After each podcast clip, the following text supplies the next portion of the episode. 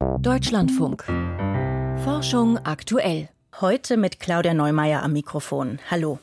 Der Klimawandel ist ein Problem. CO2-Reduktion können wir auch alle machen, aber wir brauchen auch die Reduzierung von CO2 wieder aus der Atmosphäre heraus.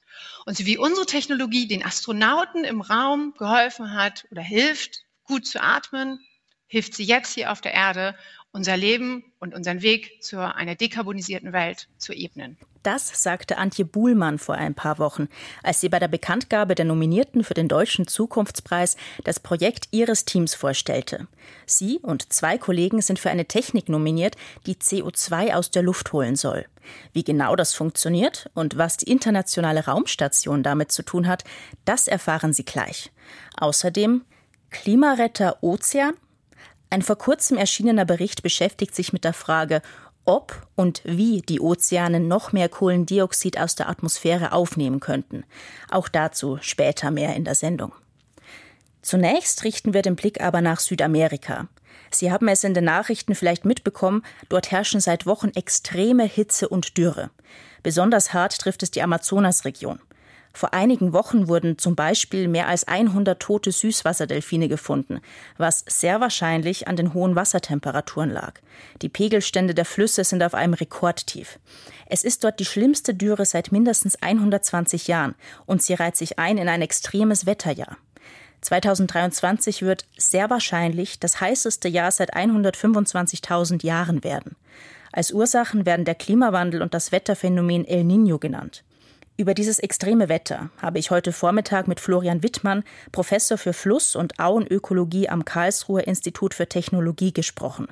Er hat selbst viele Jahre im Amazonasgebiet gelebt und geforscht. Und meine erste Frage war, ob die Dürre und Hitze in Südamerika dieselben Ursachen hat wie die vielen anderen Extreme in diesem Jahr. Klimawandel und ein besonders starker El Niño. Ja, sicher. Also El Niños treten äh, immer wieder auf mit starken Auswirkungen im Amazonasgebiet. Meistens bewirken die El Niños, dass in diesen Jahren ähm, die Niederschlagsperiode verspätet einsetzt, um zwei bis drei Monate und natürlich auch insgesamt weniger Niederschlag fällt. Aber wir beobachten eben in den letzten Jahren, dass ähm, eben sich die Extreme, die Klimaextreme sowohl in der niederschlagsarmen Periode als auch in der niederschlagsreichen Periode eben verstärken. Und da ist dieses El Nino sicher vermutlich, äh, wird sich zu einem Jahrhundert El Nino entwickeln oder entwickelt sich gerade. Und das ist natürlich in Amazonien dadurch äh, ausgeprägt, dass sich eben ähm, ja, dass eben kaum Niederschlag fällt, wenn dann nur sehr vereinzelt und sehr lokal und ähm, der Wald natürlich darunter zunehmend leidet. Also kommen solche Dürreperioden doch ab und an mal vor, vielleicht nicht so extrem, aber besitzen die Pflanzen und Tiere denn grundsätzlich irgendwelche Anpassungen, mit der sie diese Trockenheit gut überstehen könnten? Ja, also prinzipiell muss man schon sagen, dass die meisten Amazonasarten, ich spreche jetzt vor allem von Bäumen, das ist ja die vorherrschende Lebensform im Amazonasbecken, äh, ganz gut angepasst sind an längere Trockenzeiten, ähm, die aber natürlich, wenn sie so extrem sind wie dieses Jahr, ähm, zu tatsächlichen Schäden führen oder Schäden führen können an den Bäumen. Da muss man aber natürlich unterscheiden, äh, welche Ökosysteme wir betrachten. Einerseits reden wir äh, vom Amazonas-Regenwald meistens von den nicht überschwemmten Wäldern, also der so, sogenannten Tierra-Firma im Spanischen.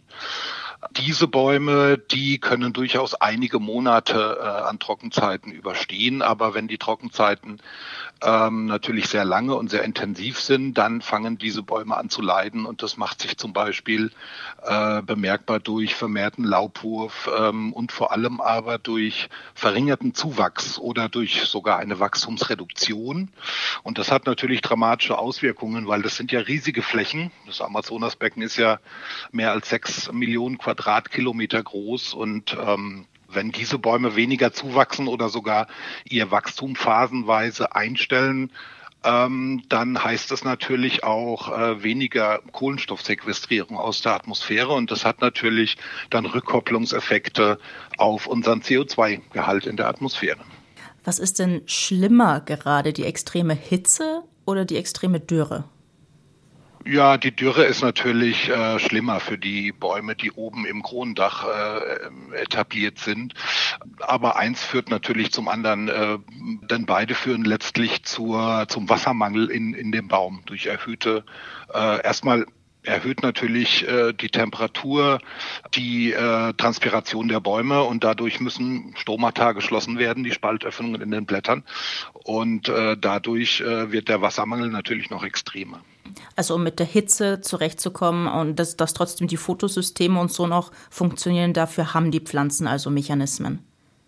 Die Pflanzen haben natürlich Mechanismen, aber äh, die gehen nur natürlich nur zu einem gewissen Grad. Ähm, wir hatten solche Extreme wie dieses Jahr noch nie und es bleibt äh, abzuwarten, ähm, ob sich erhöhte Mortalität zeigt äh, in verschiedenen Ökosystemen Amazoniens oder auch eben ähm, so starke Wachstumseinbußen. Ob sich die Bäume davon erholen, ähm, ist natürlich schwer vorauszusagen, denn diese Effekte sind meistens kumulativ und werden sich erst in einigen Jahren wirklich zeigen.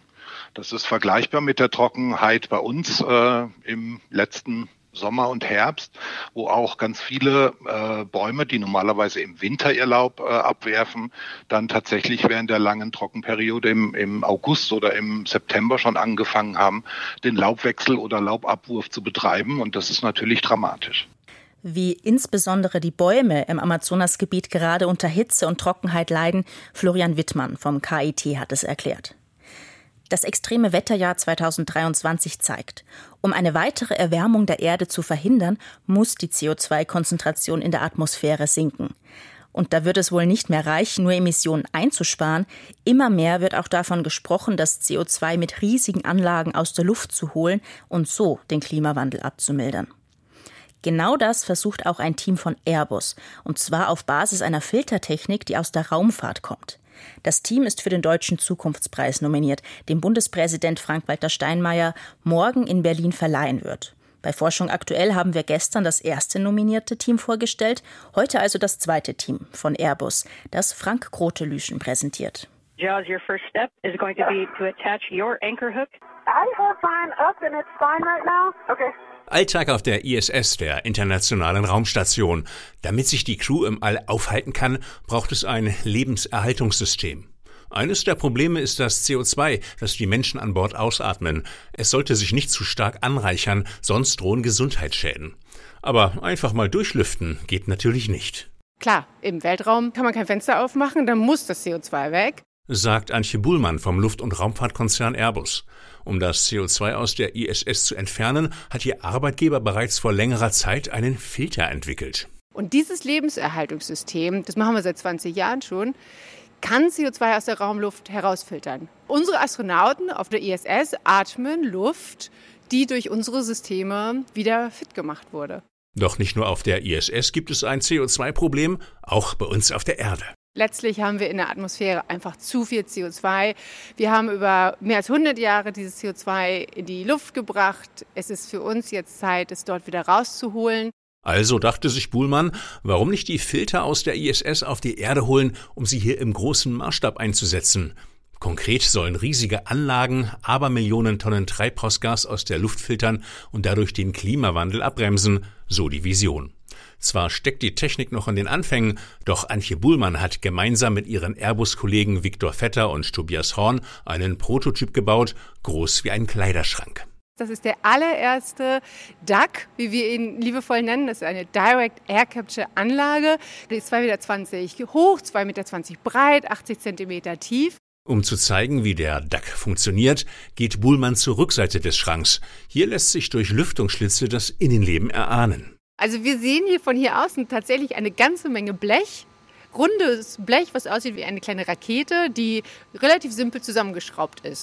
Zwei Blechraketen stecken im Schrank, es sind die Reaktoren. Sie enthalten ein Amin, eine stickstoffhaltige Verbindung. Es sind sehr poröse, großflächige Strukturen, die eben sehr, sehr viel CO2 aufnehmen kann. Man muss sich das vorstellen wie so ein Schwamm mit so kleinen Greifarmen, die eben nur selektiv das CO2 anbinden und andocken. Ventilatoren saugen die Luft ins Gerät hinein, 7000 Kubikmeter am Tag. Knappe 30 Kilogramm CO2 kann die Anlage täglich wegfiltern, 10 Tonnen pro Jahr. Hat sich das schwammartige Material vollgesogen, muss man es, bildlich gesprochen, wieder auswringen. Das machen wir, indem wir Wärme zuführen. Und durch die Wärme lösen sich die molekularen Strukturen und das CO2 entfleucht den Betten und kann von uns geleitet werden in einem konzentrierten CO2-Strom in die Verwendung gebracht werden. Und wofür könnte das eingesammelte Gas verwendet werden? Buhlmann zeigt auf eine Schautafel neben dem Prototyp, darauf abgebildet ein Gewächshaus. Da wird heute 130 Millionen Tonnen CO2 jedes Jahr in Gewächshäuser gebracht, damit die Photosynthese besser funktioniert. Morgen mit unseren Systemen wachsen die Pflanzen und die Tomaten mit CO2 aus der Atmosphäre eine weitere Idee, aus dem aufgefangenen CO2 sollen sich E-Fuels für Flugzeuge herstellen lassen, die fossiles Kerosin ersetzen, eine Sache, an der Airbus naturgemäß ein gewisses Interesse hat. Oder man könnte das Gas in erschöpfte Erdgas- und Erdölfelder verpressen, ein hierzulande umstrittener Ansatz. Doch zuvor muss die Filtertechnik erstmal in den industriellen Maßstab überführt werden. Dazu will Bullmanns Team die Anlagengröße Schritt für Schritt erhöhen. 250 Tonnen pro Jahr schalten wir dieses Jahr am 15. Dezember an.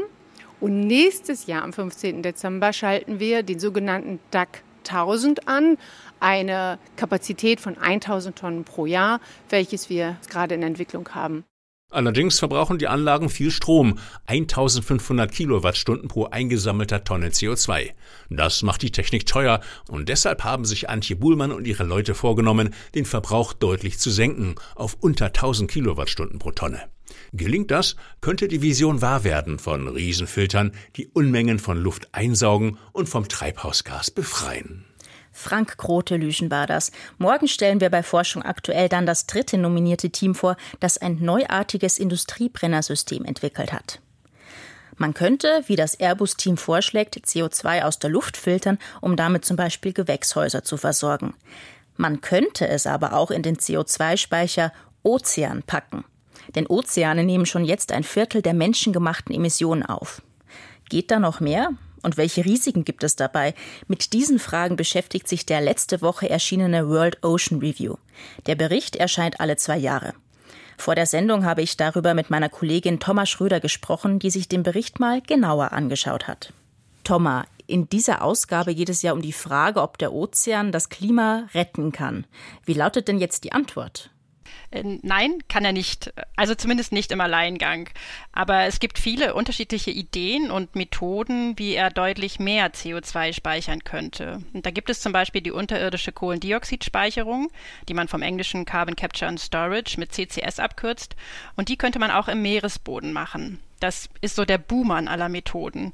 Und dann ist da der, ich sag mal, Publikumsliebling, das Aufforsten unter Wasser, indem man Seegraswiesen oder Mangroven wieder anpflanzt.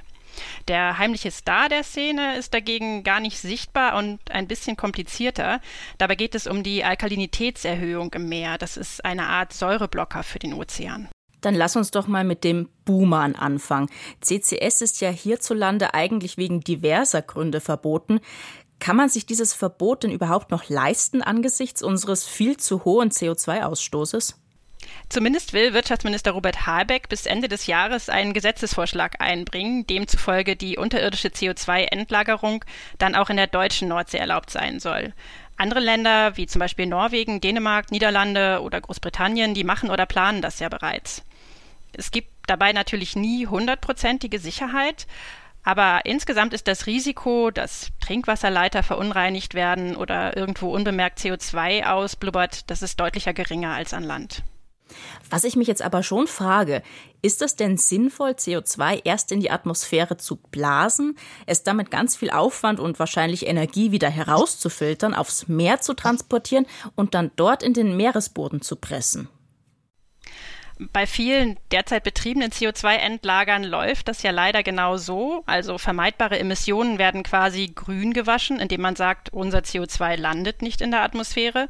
Und das ist wahrscheinlich nicht sinnvoll. Aber wenn jetzt zum Beispiel aus Pflanzenresten Energie gewonnen wird, dann kann man das dabei entstehende CO2 abscheiden und unterirdisch endlagern. Und dann hätten wir echte negative Emissionen. Und die werden wir brauchen, sagt auch ein Mitautor des Berichts Andreas Oschlies vom Kieler Helmholtz Zentrum für Ozeanforschung.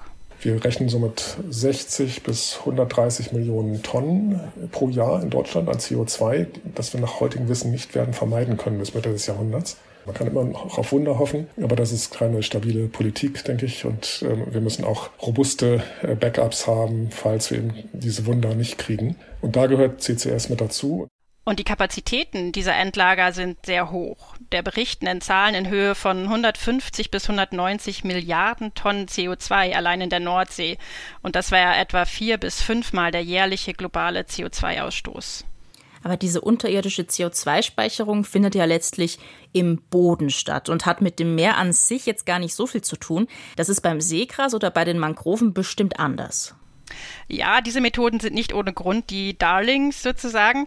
Die kommen ohne große Industrien aus und haben sehr viele positive Effekte. Also sie schützen Küsten, sie stellen Lebensräume für die Fische dar und sie speichern durch ihr Wachstum eben auch CO2 und zwar mehr als Wälder. Werden Seegraswiesen denn schon irgendwo gezielt angepflanzt? Ja, aber nur in kleinem Maßstab bisher. Und es hängt auch sehr stark vom Standort und den Umgebungsbedingungen ab, wie viel CO2 solche Ökosysteme speichern. Und selbst wenn wir jetzt an allen geeigneten Küsten Seegraswiesen anlegen würden, wäre das zwar ein guter Beitrag für den Klimaschutz, aber eben kein Gamechanger. Dafür sind die Flächen einfach zu klein. Und was ist mit diesem Säureblocker für den Ozean, den du erwähnt hattest? Ist da das Potenzial größer? Ja, das ist groß. Also im Bericht wird es jährlich auf bis zu eine Milliarden Tonnen entnommenes Kohlendioxid beziffert. Und das würde zum Beispiel die gesamten deutschen CO2-Emissionen mehr als ausgleichen. Und wie funktioniert das? Also im Prinzip wird dabei ein natürlicher Prozess beschleunigt, nämlich die Verwitterung von Gestein. Man bringt dafür ganz fein gemahlenes Gestein oder andere alkalische, also säurebindende Stoffe ins Meer und speichert so CO2 im Wasser. In Deutschland wird das in kleinen Behältern mit Meerwasser schon erprobt. Und in den USA und Kanada macht man das aber direkt auch schon im Meer, macht man dort die Versuche. Und da muss man wissen, wenn das im erforderlichen Maßstab gemacht würde, wäre das auch eine riesige Industrie. Und natürlich muss man da auch sehr genau hinschauen, was das für Auswirkungen auf die restliche Meeresumwelt hat. Und das ist bisher nur wenig erforscht. Nebenwirkungen sind ja bei vielen dieser CO2-Entnahmemethoden ein sehr wichtiges Thema. Wer entscheidet denn eigentlich darüber, ob und in welchem Maße eine Methode angewendet wird?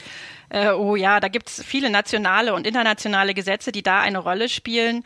Der Bericht nennt jetzt zum Beispiel die Londoner Konvention zur Verhütung der Meeresverschmutzung. Und die könnte man als Grundlage nehmen, um so massive Eingriffe in das Klimasystem der Erde und der Meere zu regulieren. Darüber hinaus gibt es natürlich viele weitere Fragen, die jetzt ganz dringend geklärt werden müssen. Also, weil Unternehmen wie Shopify oder Meta, die investieren ja bereits massiv in Technologien zur CO2-Entnahme. Und wenn es dann darum geht, wo wird wie viel CO2 nicht nur auf dem Papier, sondern wirklich gebunden und welche Nebenwirkungen hat das, da werden wir sehr genau hinsehen müssen. Thomas Schröder war das über Möglichkeiten und Bedenken bei der CO2-Speicherung in den Meeren. Weiter geht es jetzt mit Michael Stang und den Wissenschaftsmeldungen, in denen Forschende das Rätsel um Rotweinkopfschmerzen lösen. Manche Menschen bekommen bereits von einigen Schlucken Rotwein Kopfschmerzen, nicht jedoch von Bier oder Weißwein. Den Grund dafür präsentieren US-Forschende nun im Fachblatt PNAS. Demnach könnte der Naturfarbstoff Quercetin der auch in Obst und Gemüse enthalten ist, der Auslöser sein, da er den Abbau von Alkohol im Körper stört. Kommt der Stoff in den Blutkreislauf, wird er in Quercetin Glucuronid umgewandelt. In dieser Form blockiert er den Alkoholabbau. In der Folge häuft sich das Zwischenprodukt Ethanal an, das eben zu Kopfschmerzen, Hautverfärbungen und Übelkeit führen kann. Da Rotwein einen viel höheren Gehalt an Quercetin hat als Weißwein oder andere alkoholische Getränke, ist der Effekt bei Rotwein besonders stark. Fledermäuse zeigen ein ungewöhnliches Paarungsverhalten. Bislang galt die Regel, dass bei der Paarung höherer Säugetiere stets der Penis des Männchens in den weiblichen Genitaltrakt eindringt. Dass dies auch anders möglich ist, berichtet ein Team des Leibniz-Instituts für Zoo- und Wildtierforschung im Fachblatt Current Biology am Beispiel von Breitflügelfledermäusen. Echtzeitbeobachtungen von fast 100 Paaren zeigen, dass bei der Paarung ein Männchen auf den Rücken der Partnerin klettert und seinen Penis fest gegen die Vulva des Weibchens drückt, wo es dann offenbar zur Befruchtung kommt. Diese Paare können mehrere Stunden lang in dieser Position verbleiben. Auch die Haut produziert Hämoglobin. Der rote Blutfarbstoff Hämoglobin wird offenbar nicht nur im Knochenmark oder den inneren Organen produziert, sondern auch die menschliche Haut stellt dieses Molekül her, notiert ein Team aus Japan im Journal of Investigative Dermatology. Demnach erzeugen Keratinzellen der Oberhaut und der Haarfollikel den Blutfarbstoff. Je näher sich diese Zellen an der Hautoberfläche befinden, desto mehr Hämoglobin produzieren sie.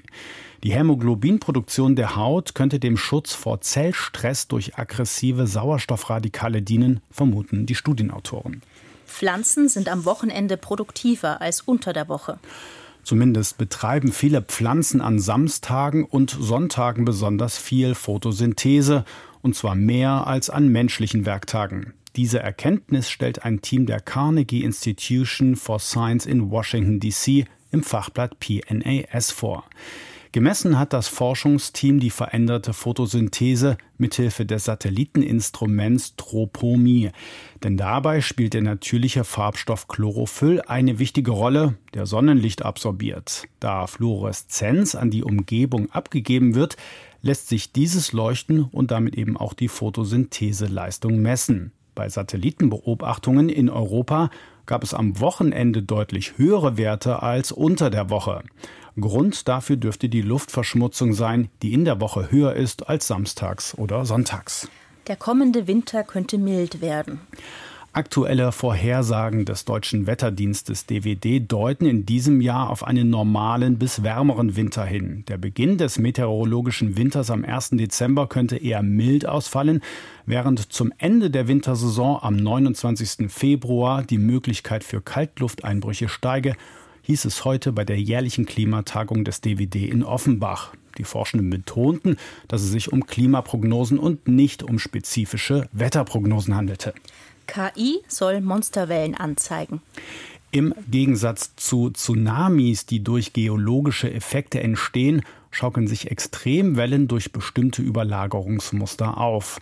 Bisher gab es keine Formel, die das Risiko regionaler Wasserberge von bis zu 20 Metern Höhe beschreiben kann. Eine solche präsentiert jetzt ein Team aus Kopenhagen im Fachblatt PNAS. Anhand von über 100.000 Wellendaten und einer künstlichen Intelligenz haben die Forschenden eine Formel erstellt, die das jeweilige Bedrohungsrisiko durch die Extremwellen auf See aufzeigen kann. Der Algorithmus kann das Risiko vorhersagen, in einem Meeresbereich bei bestimmten Bedingungen von einer Monsterwelle getroffen zu werden. Die Berechnungen könnten der Routenplanung in der Schifffahrt helfen. Sternzeit, 21. November. Keine Kollisionen im Lagrange-Punkt 2. James Webb, Gaia, Spektrumröntgen Gamma und nun Euklid. Im berühmten Lagrange-Punkt 2 tummeln sich gleich vier Weltraumteleskope.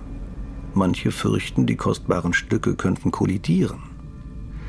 Der Lagrange-Punkt 2 bildet mit Erde und Sonne eine lange Linie.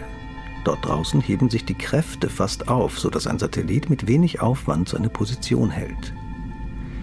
Die Teleskope befinden sich nicht genau an diesem Punkt, sondern auf weiten Bahnen um ihn herum. Die sind größer als die Bahn des Mondes um die Erde. James Webb etwa braucht für eine Runde sechs Monate und entfernt sich dabei bis zu 800.000 Kilometer vom Lagrange-Punkt. Diese Bahn ist so berechnet, dass nur sehr wenig Schub aus den Steuerdüsen nötig ist, um das Teleskop korrekt auf Kurs zu halten. Nach den Keplerschen Gesetzen müssten James Webb und Co. in größerer Entfernung von der Sonne allmählich hinter unserem Planeten zurückbleiben. Doch das Zusammenspiel der Kräfte am Lagrange-Punkt führt dazu, dass das Quartett ebenfalls in genau einem Jahr die Sonne umkreist. Die Teleskope tanzen geradezu durch das Weltall und folgen dabei unterschiedlichen Bahnmustern. Zwar ist theoretisch nichts unmöglich, aber die Satellitenteleskope müssten sich schon besonders anstrengen, um in den Weiten des Alls zusammenzustoßen. Sicherheitshalber wird am Missionsende jedes Teleskop auf eine Friedhofsbahn um die Sonne manövriert. So war das auch bei den ESA-Missionen Planck und Herschel. Der kostbare Bereich um den Lagrange-Punkt soll absolut sauber bleiben. Mit diesen tanzenden Weltraumteleskopen endet Forschung aktuell für heute. Diese und alle vergangenen Sendungen von Forschung aktuell können Sie in der DLF Audiothek App nachhören. Am Mikrofon verabschiedet sich Claudia Neumeier. Ihnen noch einen schönen Tag.